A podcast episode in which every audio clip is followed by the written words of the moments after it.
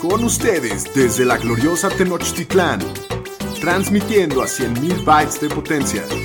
Bienvenidos a Los Fantañeros, presentando a Shapiro, el Pudu, el Pomi y su anfitrión, el Doug Curran. Los número uno en Fantasy Football.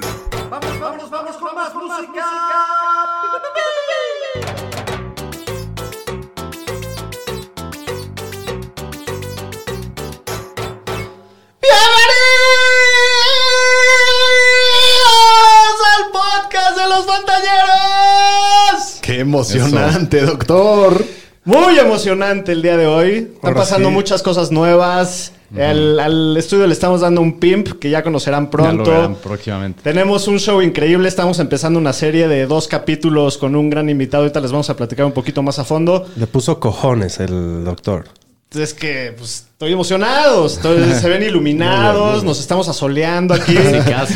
El pudo no se puso sus, sus lentes. Espero no tener problemas, pero sí. Tenemos unas lucecitas nuevas y el, y el, y el Pudo ya estaba diciendo que se va a poner sus lentes Es oscuros. que me acabo de operar de los ojos, pero todo bien. Pero bueno, pues hoy es martes 13 de abril. Antes de empezar, les recuerdo rápidamente, por favor síganos en nuestras redes sociales. Nos encuentran en todos lados como arroba los fantaneros.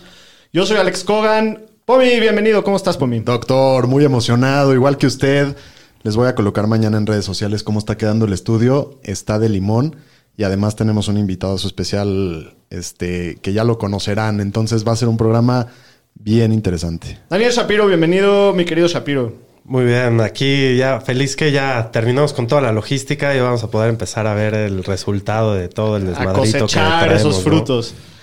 Daniel Aruesti, también conocido como el Pudu, también conocido como el señor Estadística. Bienvenido a tu casa, Aro. ¿Cómo estás? Bien, gracias. Pues ya, como dijeron, ya con decoración nueva en el estudio. Y ahora sí, este capítulo con todo el tema de San Francisco. Creo que he escuchado de corebacks, he leído de corebacks. Creo que desde la universidad no le dedicaba tanto a un tema. Entonces, va a estar bueno el debate. Casi no es un clavado aquí el señor No, estadístico. no, para nada.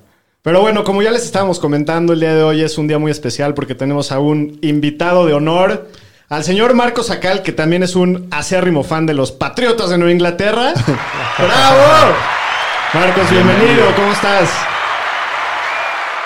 Gracias, todo muy bien, gracias por, por la invitación. Primero que nada, pensé que el doc me iba a dar el honor de, de gritar el bienvenido, pero, pero, pero me ganó pedido, por ahí. señor Marcos.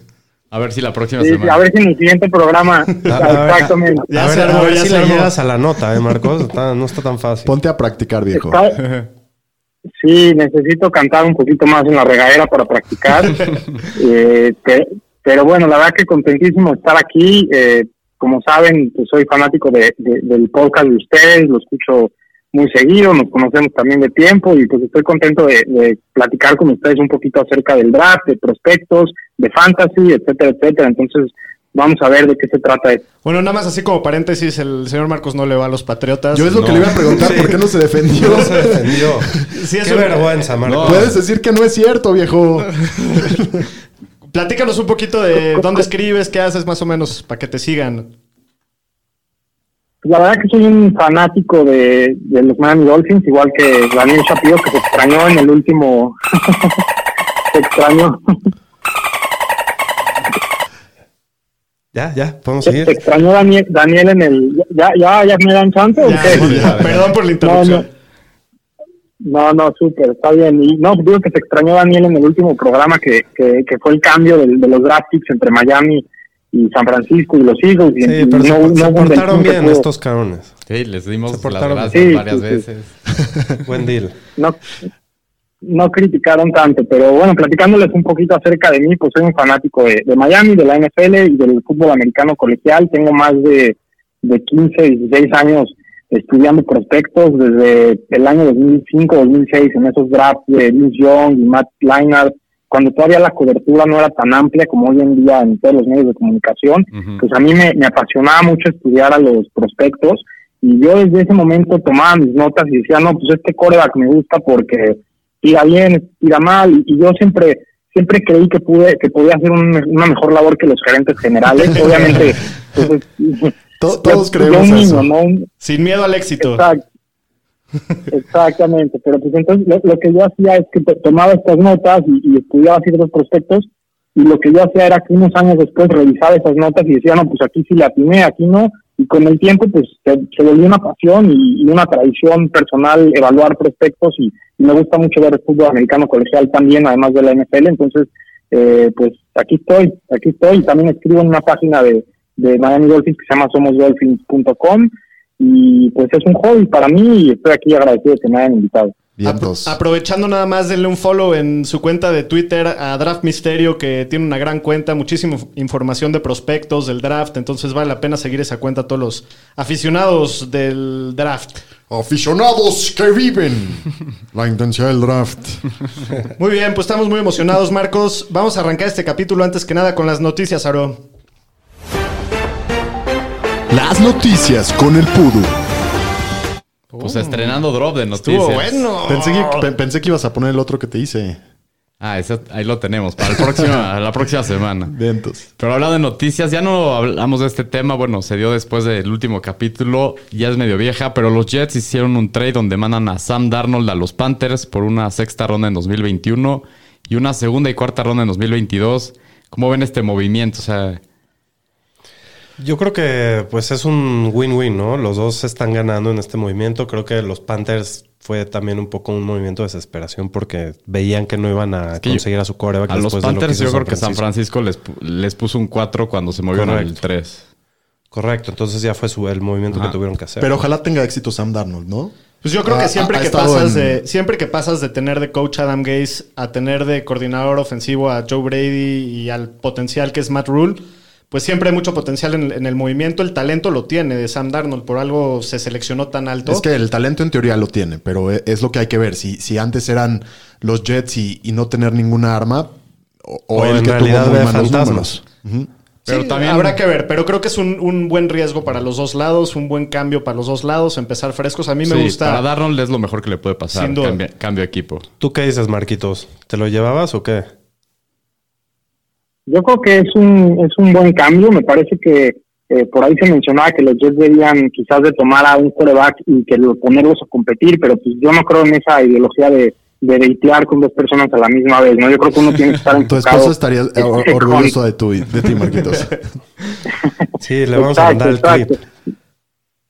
Vientos. Digo, tengo que venderme bien. Pero no, me, me parece que es, un, es, un, es una buena apuesta por parte de, de Carolina, en especial porque iba a ser difícil para ellos tomar a uno de los primeros eh, dos o tres quarterbacks en este draft. Y Sam Darnold tiene mucho talento, tiene jugadores a su alrededor como como como Moore, como Robbie Anderson, como Christian McCaffrey. McCaffrey a su alrededor. Eh, tiene el, ex coordinador ofensivo, el, el ex coordinador ofensivo de LSU, hoy en día este pues les maneja la ofensiva, eh, que, que en esa gran temporada de, de Joe Burrow eh, que tuvo el año pasado, entonces también creo que, bueno, hace dos años ya, contando 2019, y me parece que, que es un ganar-ganar y una buena apuesta por parte de Carolina. Ok. Bueno, pues ahora cambiando de tema, el receptor Julian Edelman se retira después de 12 años de estar en la NFL. Está, está interesante, ¿no? Aquí el debate si es un Hall of Famer o no. Eh, hicimos un poll en, en Instagram y más de la mitad de las personas dijeron que sí. Yo voté que sí. Ni de ¿Tú pedo. votaste que sí? Yo Yo, digo que yo ni de estoy pedo. que ni de pedo también. Yo, yo voté que sí. Marcos, ¿qué opinas? ¿Es Hall of Famer Edelman? no? MVP del Super Bowl. Tuvo el catch contra Atlanta también. Sí, tuvo sus Eso momentos, sí, fue pero Super Bowl MVP, Heinz ganó Ward, tres y. Heinz Ward también. Heinz Ward Sí. también fue MVP de Super Pero Bowl. los números de Ward están tres como el anillos. doble mejor que los de Edelman. El tema es lo que hizo Edelman en Tor- playoffs. Torrey Holt y Reggie Wayne no están en el Hall No of sé, Fame. yo, yo creo que sí. No Nunca hay- acabó top 10 en la posición en una temporada en su carrera de, de receptor. Está bien, pero en, en los playoffs, que es cuando, donde cuenta, Sí, pero que lo metan al Hall of Fame del equipo. eso, eso seguro pasa. Yo, yo creo que si nunca fuiste uno de los cinco, seis, siete mejores eh, receptores de la liga en su momento, eh, pues es muy difícil que seas considerado para el Salón de la Fama. Sí tuvo muy muchas oportunidades en, en playoffs que jugó muy bien, levantó al equipo y demás, y era el go-to guy de Brady por algunos años. Sí, y su pero yo, historia, no, yo lo ¿no? dejaría afuera, ¿no? Todo su- toda su historia, eh, el, el undrafted, que, que se hizo un, un MVP de Super Bowl y todos los momentos y el ejemplo de, de la perseverancia y todo lo que quieras. Una super carrera, pero yo sí lo mantendré un poquito. No, un jugadorazo el Julian. Bueno, y hablando de contrataciones ahora de Free Agency, eh, los Bucks firman al corredor Giovanni Bernard por un año que lo habían cortado los Bengals. Ahí le dan a su James White a, a Brady, ¿no? Sí, están haciendo también más profundidad en la posición, ¿no? Y, al- y un, y un gran receptor, corredor receptor. Sí, puede ser que se vuelva el James White, pero a ver qué pasa, porque está ahí medio, muy, muchos en la posición, ¿no? Está medio complicado. Y también otra contratación de corredores, saturado. James Conner firma con los Cardinals por un año. Mis sueños de Chase Edmonds se acaban de ir por la coladera. Los míos también los Sí, tengo en el. Dynasty, güey. no, ya. Era, era- era obvio que algo así iba a pasar, ¿no? No creo que ya fue. No. No, creo que ya fue. Conner. Ya, que se rompa quién con sabe, la sí. cuarta Sí, semana por y me den a mi running back Y uno Chase. Edmonds es el, el ejemplo de la salud, ¿no? Casi no se lesiona, güey. ¿Te gusta Conner en Arizona, Marcos? Me gusta Conner, pero me gustaría un poquito más si yo fuera Arizona, Najee Harris, en, en- por ahí en el pick 16 que Sí, sí, el draft. tú eres ambicioso. Eh, Ya lo- al ratito hablamos de eso, Marcos. Tranqui, tranqui. Me gusta tu ambición, Sí, a mí también, digo- yo también lo prefiero. Sin duda. No, mira, o sea, me parece una buena contratación porque es un buen plan B para, para Edmonds. Edmonds no, no se sabe realmente si puede eh, asumir un rol de 20, 25 acarreos por partido de todos los juegos. Entonces me parece que lo compraron de alguna manera barato y es un, es un buen plan, es un buen plan A hoy en día y, y pues es un complemento a la ofensiva.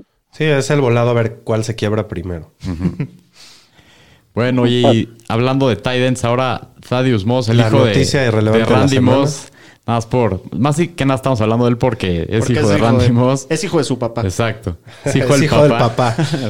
Firmó con los Bengals después de que lo cortó el Washington Football Team.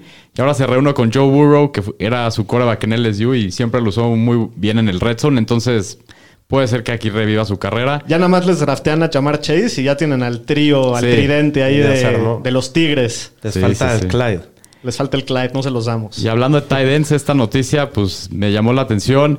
El Washington Football Team firmó a un tight end que se llama Samis Reyes, que es un jugador de Chile, que jugó en la Universidad de Tulane los últimos dos años y a ver si hace el roster, pero Ah, es ha de ser interesante. como de Chile, pero gringo, ¿no? Como Puede todos. ser, pero pues, es un latino en la NFL, entonces a ver. Estaba leyendo que, que prácticamente no, no estaba ni elegible para el draft, pero le dieron chance de lucirse en el Pro Day de Florida y la rompió. Y si ves sus videos, es un roble. Sí, mide 6'6". Está más- se ve más atlético que Kyle Pitts. ¿Qué opinas, Marcos? ¿Es más atlético Sammy Reyes que Kyle Pitts o no? Pues, en una de esas, igual y es, es nuestro, nuestro orgullo latino, ¿no? No es el siguiente Pues ya- ya- Antonio ya veremos Era jugador de básquet, aparte. Sí, este también. Samis Reyes también. A ver, va a estar Sí, interesante. es justo lo que dijo, señor estadística. Y bueno, nada más ya hablando de todo lo que son las, los OTAs que van a empezar la próxima semana, ya dijeron hoy los Broncos y los Seahawks que van a optar por no presentarse. Entonces, a ver qué va a pasar con este tema, porque la Asociación de Jugadores está pujando por un off-season que sea virtual. Pujando duro. ¿No que Sí. ya todos los picaron? ¿Nada más quieren echar la hueva o qué? Pues todavía no los han picado, pero eso dicen. Hasta aquí mi reporte, Joaquín. Draft 2021 con nuestro invitado especial Marcos Sacal.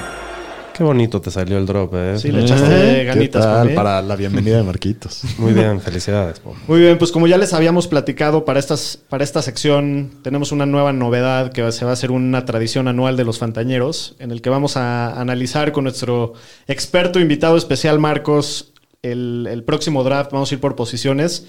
Entonces, bueno, pues vamos a darle porque... Vámonos por la primera. Vámonos por la primera. Vamos a empezar hablando de, de corebacks. Mariscales de campo. Jackson takes it himself. Look at him turn back and forth. Oh, he broke his ankles. Now he's got an entourage and he's got a touchdown. Muy bien, pues antes que nada, Marcos, ¿cómo se ve la clase de corebacks este año? ¿Qué tanto te emociona hablar de esta posición?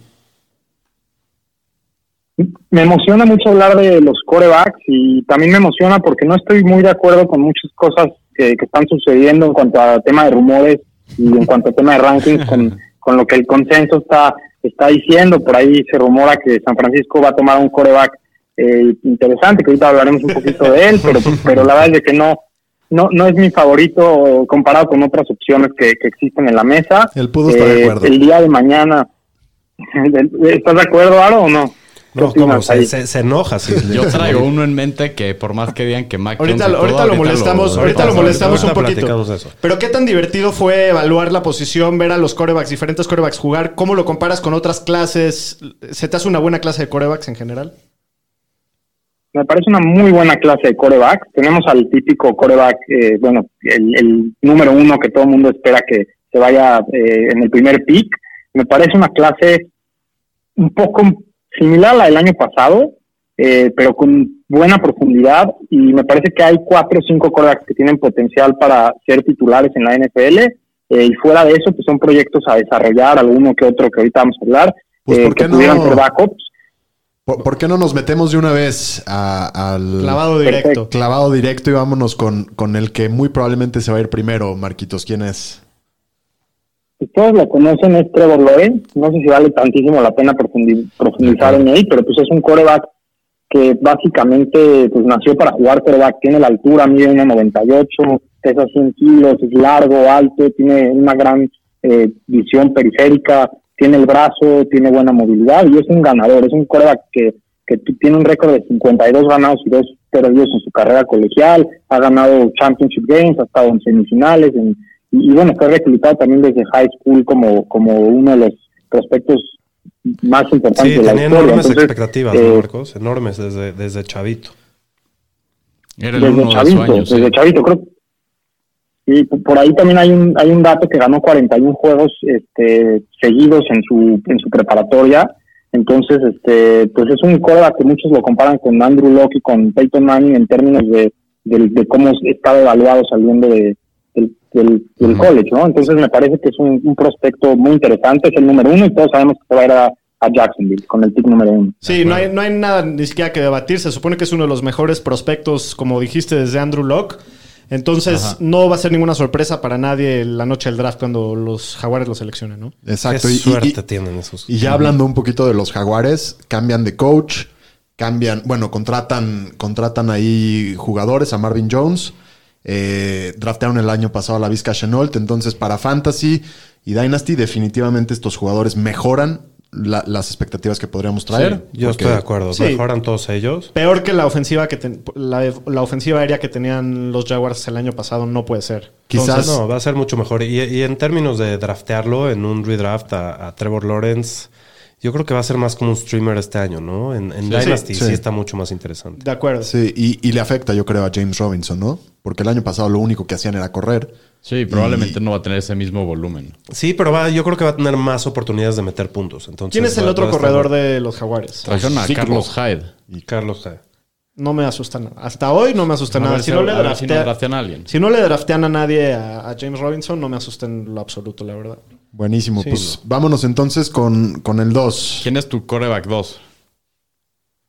El coreback 2 es Justin Fields, el coreback de Ohio State, que también eh, jugó en Georgia atrás de Jake Fromm unos años. Pero bueno, ¿qué les puedo decir de Justin Fields? Es un coreback que corrió el 4 yardas en 4.44, es un superatleta, tiene igual otro superbrazo, es muy preciso en, en, en pases profundos de, de más de 30 yardas, le, le gusta mucho tomar oportunidades y es otro coreback que desde high school estaba reclutado por, por universidades muy importantes, entonces este pues tiene también el, el ADN, tiene eh, la personalidad, me gusta mucho, es muy móvil, eh, ¿qué les puedo decir de él? ¿Vieron cómo el señor estadística es un importantes. fist bump? Sí, porque para mí Cuando también en mis rankings es el segundo coreback para mí de esta clase. Estamos ahí de acuerdo. Y yo, ta- yo es el que quiero que acabe en San Francisco. Cuando escuché el nombre. Todos los números que he visto, todas las estadísticas, es el número uno en accuracy, el número uno que fue contra mejores defensivas todo este año. En todas las estadísticas es el número uno y es un super atleta, Creo- entonces creo que es el que quiero para mi equipo. Creo que estoy agradeciendo que el señor estadística no va a estar en México para ese draft, porque si lo vemos con él y no escogen al que quiere. Sí, no, va a llorar.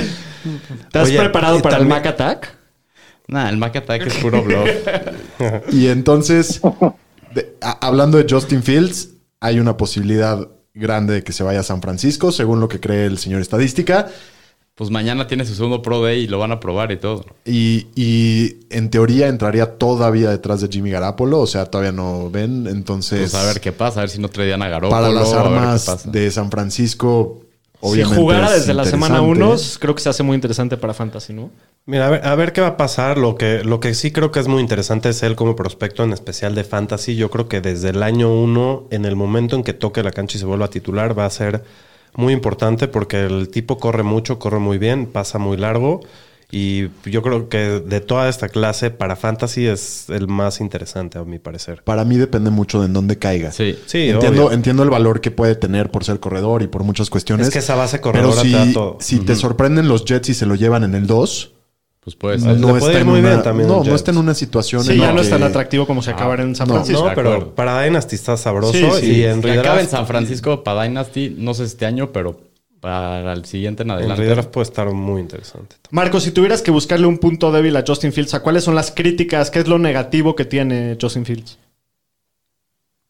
Mira, las críticas y lo que se habla mucho es que no va sobre sus progresiones. Lo que quiere decir es que en su primera lectura lanza el pase y, si- y si- y lo forza. Muchas veces no va sobre su segunda lectura y su tercera lectura y no deja que se desarrolle la jugada. Para mí es un mito, es un mito porque lo vi jugar y lo estudié y, y me parece que eso es... Tuvo dos juegos muy malos esta temporada, eso sí no se lo podemos Sí, negar. contra contra dos, contra dos de las cinco defensivas del país en ese momento. No, Pues estoy de acuerdo contigo, no, Marcos. El señor estadística lo va a defender No, como pues es perro. que he estado escuchando y leyendo y todo, pero dicen que no progresaba sus reads y todo, pero muchas veces tenía el primer read abierto y tenía que tirarlo ahí, entonces ¿para qué iba a buscar el otro read? Señor estadística, ¿ya prefieres a Fields que a, a Zach Wilson o no? Sí, para mí ya es el 2, sin duda. Yo ya. Entonces, ¿qué, qué lloraría si los Jets se llevan a Justin Fields o también estarías No, feliz? si le cae. pues me cae Zach Wilson. Sí, o no sea, está tan peor. Mientras sea alguno de esos dos, feliz. Mientras no le draften a Mac Jones. Mac neta, sí. ¿Con taran. quién, ¿Con quién lo podrías comparar de la NFL actual a- al, al estilo de juego que tiene Justin Fields, a su tamaño, a su estilo? Yo lo comparé con Steve McNair, no es tan, no es tan actual, pero tiene la movilidad de, de McNair, el tamaño, el cuerpo, En paz descanse. Air McNair. También tiene el tamaño de Dak. Es del tamaño de Dak. también pudiera ser, pudiera Sí, ser, pero hay otro que, que lo com- hay otro quarterback de esta misma clase que me lo compara también un poco más con Dak, entonces me lo voy a guardar, Ok. Ok, muy me bien. lo voy a guardar para más adelante. Muy bien, pues ¿quién es tu siguiente coreback en la lista de los de la lista, Marcos? La lista, Marcos. Aquí es donde Hay que pen- pensar un mejor nombre. por los falló, falló la mercadotecnia ahí. ¿Quién es el siguiente? aquí es donde se pone un poquito se pone un poco controversial porque la mayoría de la gente tiene a Zach Wilson. No tengo nada en contra de Zach Wilson, me parece que es un muy buen prospecto, pero me gusta más Trey Lance.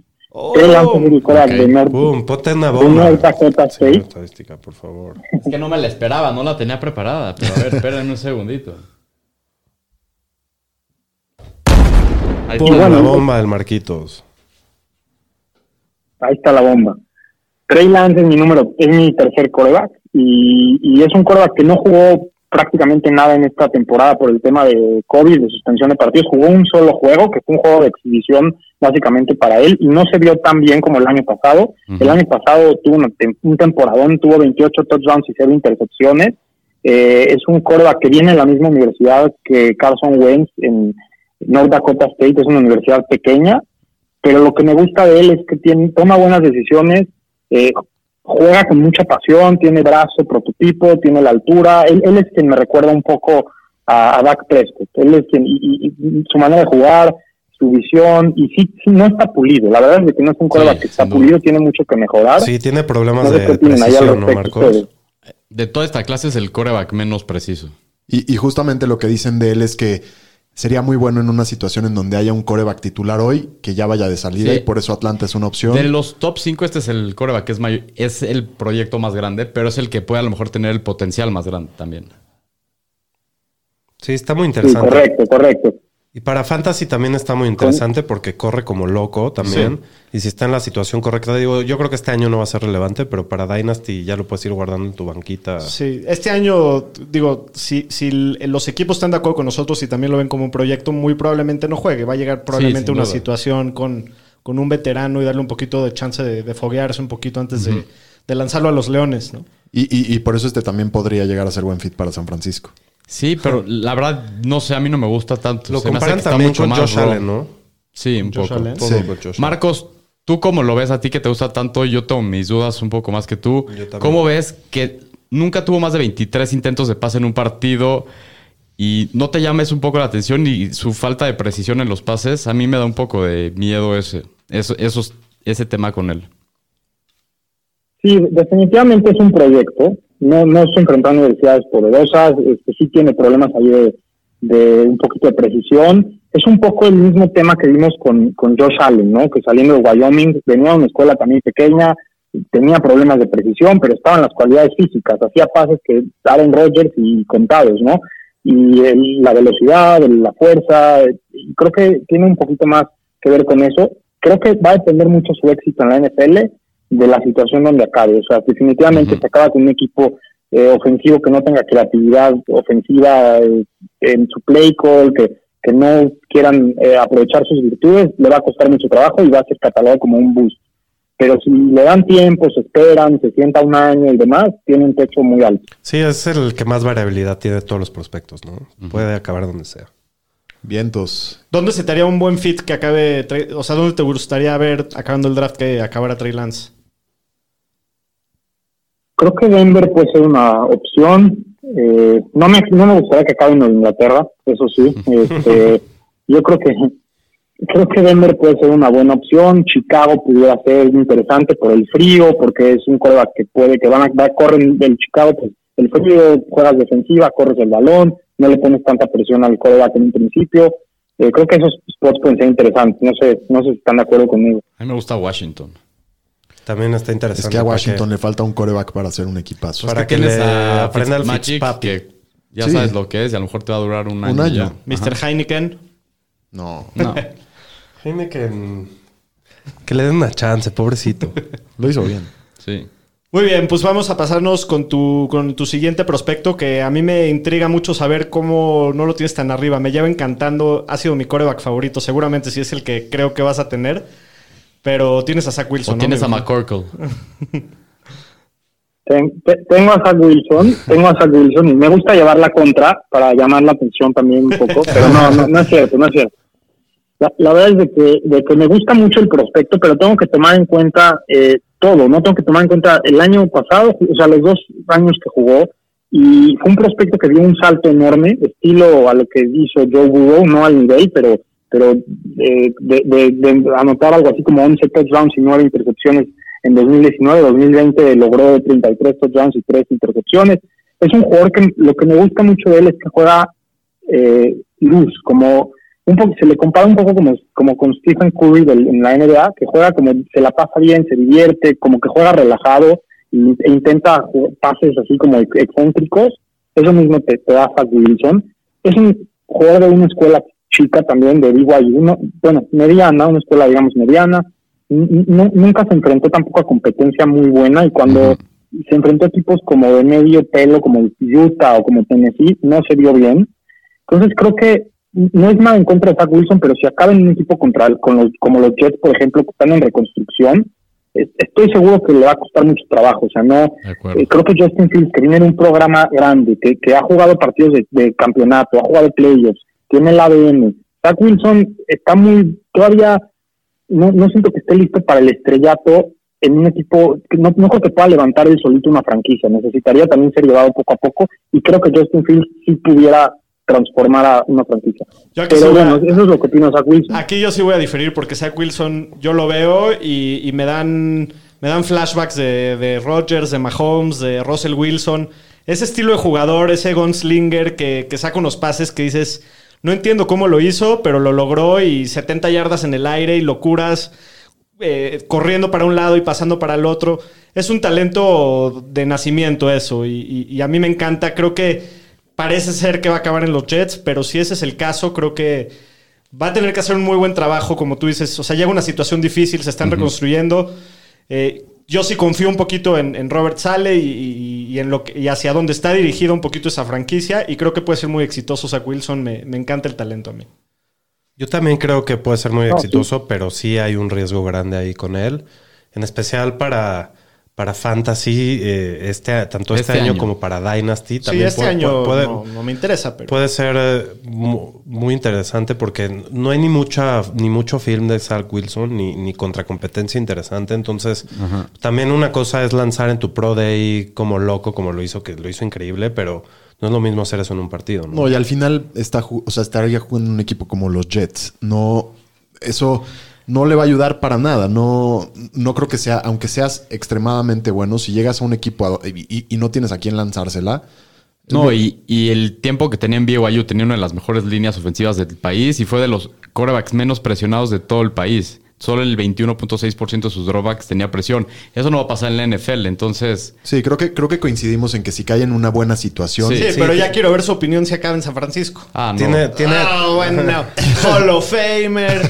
No, a ver, el tipo, el tipo tiene talento, Sí, tiene talento para hacerla en la NFL, pero pues... eh, Depende de dónde acabe. no, no solo eso, puede ser muy variable. Puede pasar Sí, lo que sí, sea puede con pasar él y, todo. y para fantasy es riesgoso, yo creo. Muy bien. ¿Quién es tú? Ah, perdón, ibas a decir algo, Marcos. No, iba, iba a complementar aquí con lo que dice Aro, que, que de lo de la protección, que, que es muy real eso, y también es un coreback que le gusta mucho salirse de la bolsa de protección para tirar pases, y no se le ha visto parado realmente eh, asumiendo presión de la defensiva. Entonces no sabemos cómo reaccione una situación adversa en la NFL con eso, pero me parece que dieron puntos muy, muy válidos. Llegamos a mi parte favorita del show. Llegamos al próximo quarterback de los De los- 49 de, de los San 49ers. Francisco. El señor McCorkle. McCorkle, el Mac Attack, El señor estadística tiene más músculo en su cuerpo que, que McCorkle. es un gordito feliz. ¿Qué opinas de, de Mac? Es un coreback muy preciso, es un coreback eh, especialmente en los pases medios y cortos, tiene muy buena anticipación, es muy inteligente, eh, yo lo veo como un game manager, una versión similar como lo que era Mark Bolger en, en los Rams en, la- en su momento. Es, es un, es un coreback que no tiene mucha movilidad, Es un Kirk un Cousins. poquito Kirk Cousins es lo que yo iba a decir. o un Kirk Cousins, sí, o un Kirk Cousins que parece que son corebacks en peligro de extinción, ¿no? Los corebacks prospectos que ya, que, que no tienen mucha movilidad. Eh, la NFL está yendo para otro lugar. Digo, sé que Tom Brady ganó el Super Bowl y, y se le critica de lo mismo básicamente, pero que es el esto mejor de la historia, pero, Es Tom Brady. Pero es Tom Brady, es Tom Brady. Y justo si vas a ser San Francisco y, eres- y- y manejas eh, la ofensiva que tienen con Kyle Shanahan, eh, con, con, con el play action, pues puedes utilizar la movilidad de quarterbacks como Fields y como y como Lance, no, no de la misma manera que como Mac Jones. Pero es un quarterback, digo, tiene, tiene buen potencial, puede llegar a ser un game manager, puede ganarte partidos, y si acaba en una situación este, adecuada, pues igual y nos cabe la boca a todos. Sí, Sí, de acuerdo. Pudiera suceder. De acuerdo, lo que le falta a, Mac Jones comparado con los otros cuatro es el atleticismo y no tiene esa movilidad que los otros cuatro tienen, pero de que es un muy buen pasador, lo ha demostrado. Yo el único tema que tengo con él, siempre en Alabama están los mejores reclutas, tienes muy buena línea ofensiva, tienes las mejores armas y ningún coreback de Alabama en mucho tiempo ha demostrado en la NFL que puede jugar. Pero él creo que sí tiene el talento y a ver Tua, que era el que estaba el año anterior con él, que también está todavía por demostrar que En puede la veremos. NFL, sí, sin el, duda. El amor de la vida de Marcos. Tenemos que sacar el tema de Tua Sí, hoy. obvio. ¿Saben que, sa- ¿Saben que Marcos le El- puso a su, a su bebé recién nacido Tua Manuel Sacal? Tua. Tua Sacal. Así es, así es. La verdad que tú así sí es un, era un crush, era un crush mío antes de que, de que incluso que se vaya a Miami o, o sabiendo que Miami tenía la oportunidad de tomarlo. Siempre fue un juego un que me, me fascinaba en, en colegial, pero ahorita no tengo muchos argumentos para defenderlo. Digo, tuvo una temporada más o menos, pero con Justin Herbert, con lo que hizo y Joe Burrow, pues la verdad que no hay mucho que defenderlo. Vamos a ver cómo le va el siguiente año. Oye, lo que acabas de decir hace que como que todo el show se invalide. si, si te encantaba Tua, ¿por qué te tendríamos que hacer caso? Bueno, va- vamos a darle tiempo al tiempo. A ver, vamos a ver. Es válido. Muy bien. ¿Algún otro coreback que lo veas así como un sleeper antes de pasar a los corredores? ¿Algún otro, una joyita ahí que pudiera Una sorprender en, una buena situación que te guste? Pues está Kyle Trask, que es el quarterback de Florida, que fue de Florida, que tenía armas de Kyle Pitts y a, y a Tony, bueno, dos jugadores que más adelante vamos a hablar de ellos. Eh, es un buen quarterback, igual es similar a Mac Jones, que es un pocket passer, es un es un quarterback tradicional, con buena precisión, un game manager también de alguna manera. Creo que puede acabar ahí en un equipo como Nueva Orleans para suplir quizás a Drew Brees. Pudiera ser interesante por ahí de la tercera, cuarta ronda. Me gusta, me gusta mucho él. Eh, sí lo veo como un titular eventual en la NFL con potencial. Y está Kellen Mond de, Mississippi, que me parece un coreback que un, un muy buen proyecto en el sentido que tiene el brazo, tiene la velocidad, tiene el cuerpo, pero tiene problemas de precisión y creo que se puede desarrollar como un buen backup eventualmente. Fuera de ellos, pues hay ahí unos más. Está, está Mills de Stanford, pero creo que no vale mucho la pena profundizar en este momento. Muy bien. Buenísimo. De acuerdo. corredores. What a run! Marshawn Lynch still on his feet. Has blockers now. He's dancing his way for the touchdown. Me puso la piel chinita. ¿Te acordaste de...? Qué jugada esa del. Marshall. Amo, amo al Marchón, ve, hasta compré el Funko. del Marchón. Hizo temblar el estadio de, de Seattle ese La día. ciudad entera. Sí. Muy bien, pues vamos a hablar de los corredores que últimamente, los últimos años, es una posición muy castigada en el draft, ¿no? O sea, ya como que la NFL está yendo hacia otro rumbo. Pero para Fantasy es la carnita de la carnita. sí, aquí, aquí es donde está de la, Los primeros la mera, mera achicalada. Y creo que vale la pena mencionar a los equipos que creemos que están vulnerables en la posición y que podrían llegar a, a- a llevarse a estos corredores. Son los Jets de Nueva York, los Delfines de Miami, aquí de nuestros compañeros, los Steelers que se quedan sin James Conner, eh, Atlanta que contrata a Mike Davis, no sabemos si, si, si lo contratan para ser titular. Y decía el Pudu que a lo Ojalá mejor que sí, eh, porque lo tenemos en el Dynasty. Ojalá. Muy bien, pues ¿quién es tu corredor número uno rankeado eh, para este año, Marcos? Bueno, hay dos corredores que me gustan, hay muchos corredores que me gustan, pero hay dos que, puede, que pudieran tomar la posición del rankeado número uno. Eh, pudiera ser Najee Harris de Alabama, que es un corredor eh, fuerte, completo, físico, eh, atrapa bien fuera del backfield, es un corredor de tres downs. Eh, me gusta mucho, es un corredor que puede crear tu ofensiva alrededor de él, puede asumir 25 o 30 carreras por encuentro, eh, y tiene todo, por ahí se le comparaba con Derrick Henry, es un poco más eh, liviano y un poquito más chico, pero... menos menos pero bueno, gordito, menos eh, llenito. Y cacha mejor. No, y, y creo que Menos es, bien, y creo sí. que es más hábil con los pies, ¿no? No es tan grandote, no es igual de grandote, pero no es más tanto hábil. poder, sino un poquito más shift y más, el- más elusividad. Ujú. Ok, y, Y, y por no- ahí una de sus jugadas favoritas es no, una de sus jugadas favoritas es saltar, saltar defensivos, como lo hace Ezequiel Elliott en algunas ocasiones. Bien, entonces, pues este. ¿Este, este es el 1 o es el o sea, 1B, este- el 1A? No, no ah, entendí ah, bien. Pero, pero hay que hablar un poquito. Najee Harris para la primera temporada en una situación. Creo que creemos que es un corredor que puede Sí, ser puede importante en fantasy. Depende de donde caiga, pero sí. Sí, Pero, eh, pero es sí podría ser un jugador que, que desde el primer año de frutos, ¿no? Sí. Es muy importante donde caiga Ajá. y digo, yo creo que cualquier equipo que lo drafte va a ser para ser titular normalmente.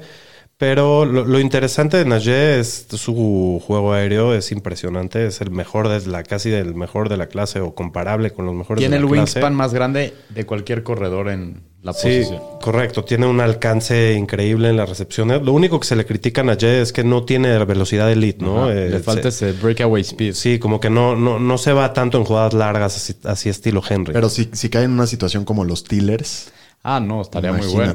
Pero sí, eso es lo único, su única crítica. Yo creo que esa, es la, esa va a ser la única diferencia de quién sea el, el corredor uno, ¿no? ¿Lo ves yéndose en la primera ronda a Najee Harris, Marcos, o no? Sí, sí lo veo en la primera ronda. Eh, por ahí Miami en el 18 es interesante. Pittsburgh Jets, como mencionó ya Pomi. Eh, me parece que, como lo mencionaron ya, es un corredor súper completo. Pero bueno, hay otro corredor que también me gusta mucho, Pero, que quizás no... ¿te gusta más Najee que...? Diga, dime. ¿Te gusta más Najee, entonces?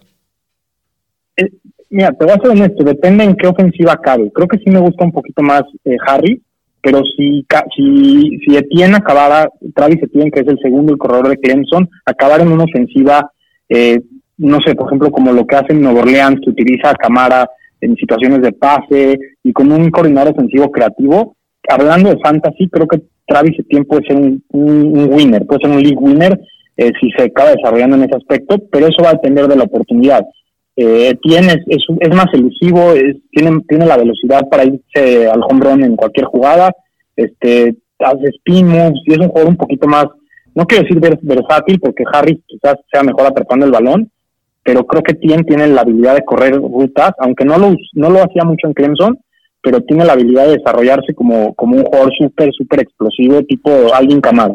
Fue, ¿sabes? fue el, creo que fue el corredor, uno de los líderes de college eh, este año por yardas aéreas. ¿Te gusta la comparación con Jamal Charles? Porque me recuerda mucho a Jamal Charles en sus buenas épocas.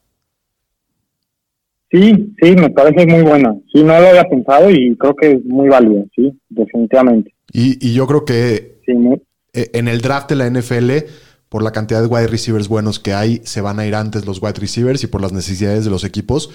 Pero ya hablando, metiéndonos un poquito al tema del fantasy y, y sobre todo el Dynasty, probablemente son estos dos jugadores los que primero se van a ir en los drafts de rookies, ¿no? Seguramente. Sí, seguramente.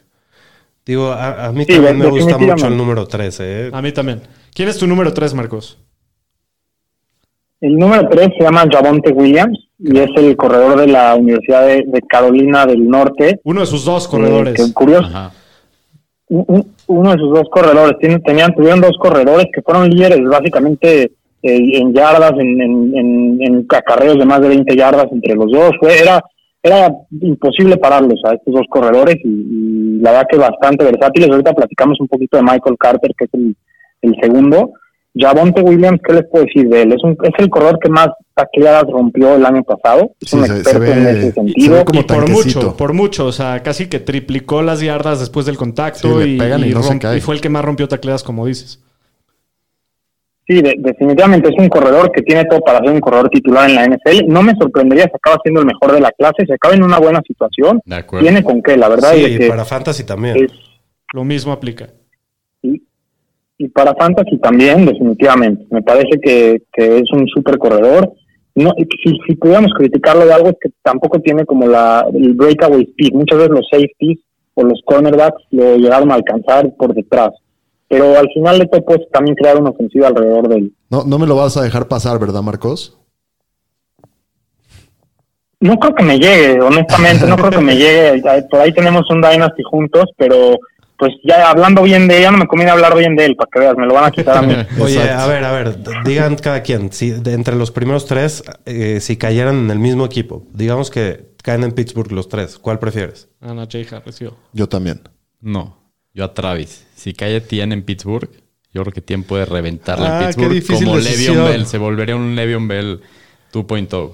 Híjoles, qué difícil decisión. eh, yo también creo que, que, que Etienne, porque es, es- es el jugador más explosivo.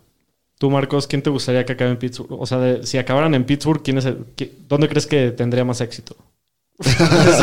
¿Qué, doctor? Si acabaran los dos corredores en Los Pittsburgh, tres, los tres, corredores en Pittsburgh, ¿quién sería el más exitoso? Anda en la luna este güey. Es que yo, yo cuando, cuando pienso en Pittsburgh, ahorita han tenido problemas de línea ofensiva que tienen que, tienen ahí por ahí, se les, se les retiró el centro y se les retiró por ahí también creo que un tackle. Entonces, tienen que reconstruir la línea ofensiva, pero yo, yo cuando pienso en Pittsburgh pienso en un, en una ofensiva poderosa, pienso en, en Deja Jerome Pittsburgh de lado, no importa. En el equipo que sean, o sea, las mismas condiciones los tres. ¿Cuál- cuál de los tres es el que te gusta más? Pues Najee Harris dijo que es uno, ¿no? O- hoy en día diría que Najee Harris. Hoy en día me iría con Es él. Para mí Etienne es Sabiendo un. lo que sé hoy en día. Perfecto. Sabiendo lo que sé hoy en día, sin saber en qué equipo acaban, hoy en día me iría por Sí, Harris. es tu corredor uno de la clase. Para mí es Etienne. Sí. Muy bien, después de Javonte Williams, ¿quién viene en la lista? Eh, bueno, después de Javonte Williams, digamos que ese es el tier 1, ¿no? Esos son los corredores que tienen como que, que van a ser relevantes en fantasy al principio de sus carreras, porque probablemente quien los draftee los va a poner titulares o, o les van a dar muchos Sí. acarreos. Ya después de ellos, vienen, viene el tier 2. Y en el tier 2, eh, bueno, está Trey Sermon, que es, es mi favorito eh, en este segundo tier. Sermon es un corredor que jugó en Oklahoma y jugó en Ohio State, entonces jugó en dos programas grandes. Y es un corredor que al principio no pintaba mucho, pero conforme fue pasando el año fue agarrando momentum y le quitó la posición eh, a otro corredor que se me acaba de acabar, se me acaba de olvidar ahorita su nombre, Te- que te también era, era bastante. te voy a decir, te voy a decir cómo se, cómo se llamaba el otro corredor. Este, aquí lo tengo.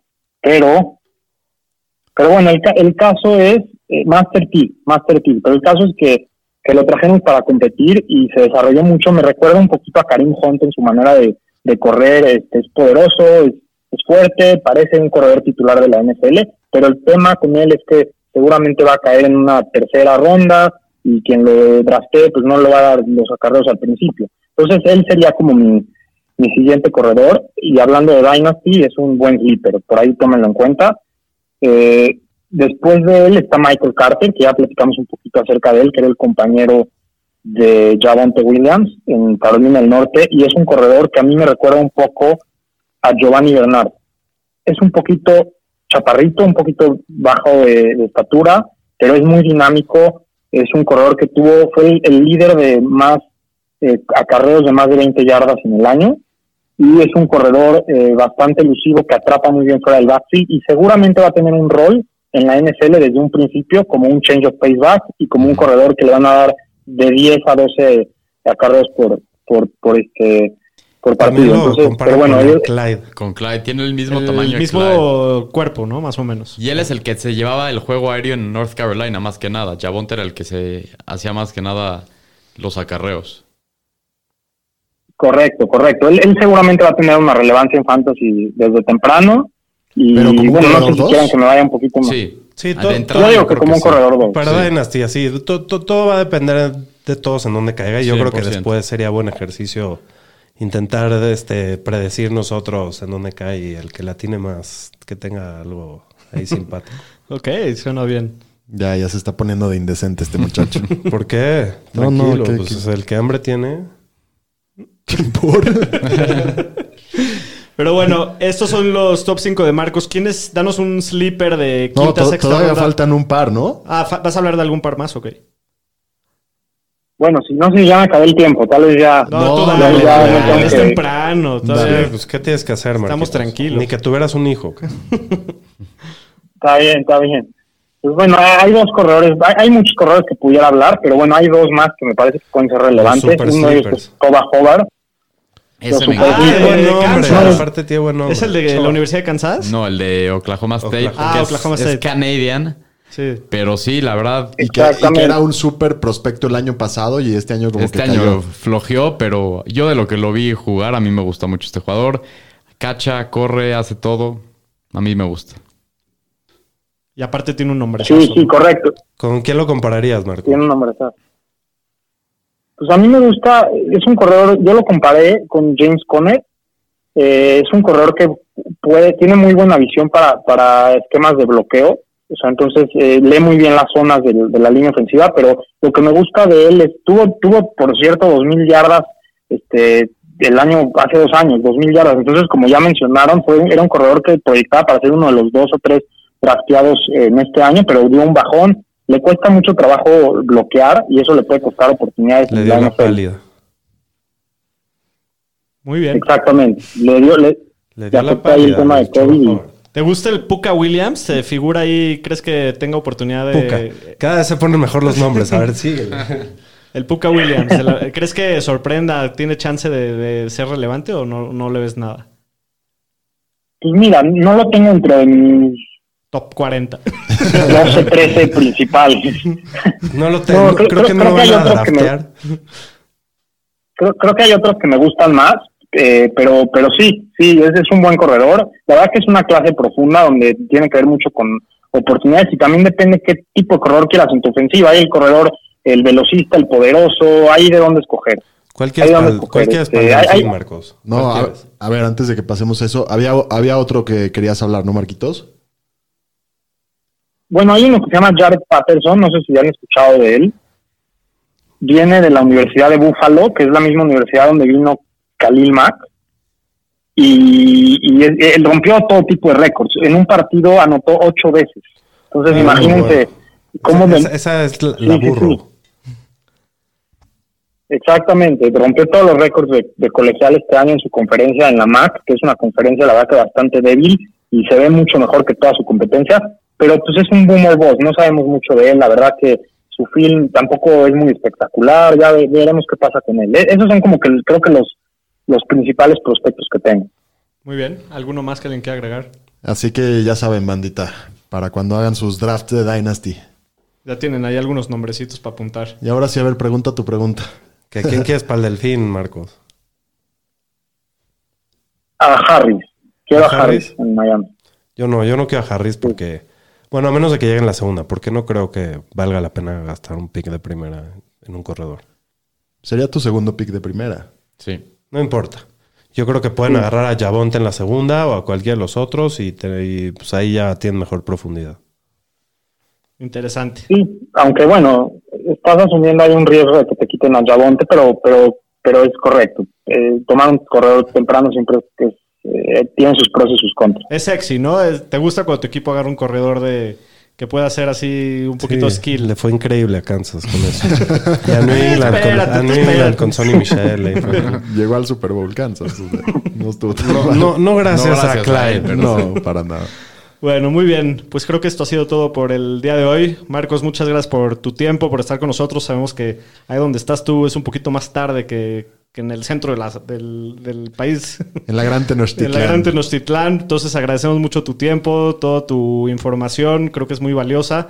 Nos vemos la próxima semana para, el- Con para, Marcos también, para ver más, más posiciones con nuestro querido Marcos. Marcos, muchas gracias. Los receptores están buenos, ¿eh? Gracias a ustedes. Muy bien. Gracias, pues, gracias por invitarme, la pasé muy bien. excelente. A todo dar. Gustazo, Pues hasta luego, ñeriza. Muchas Cuídense. gracias.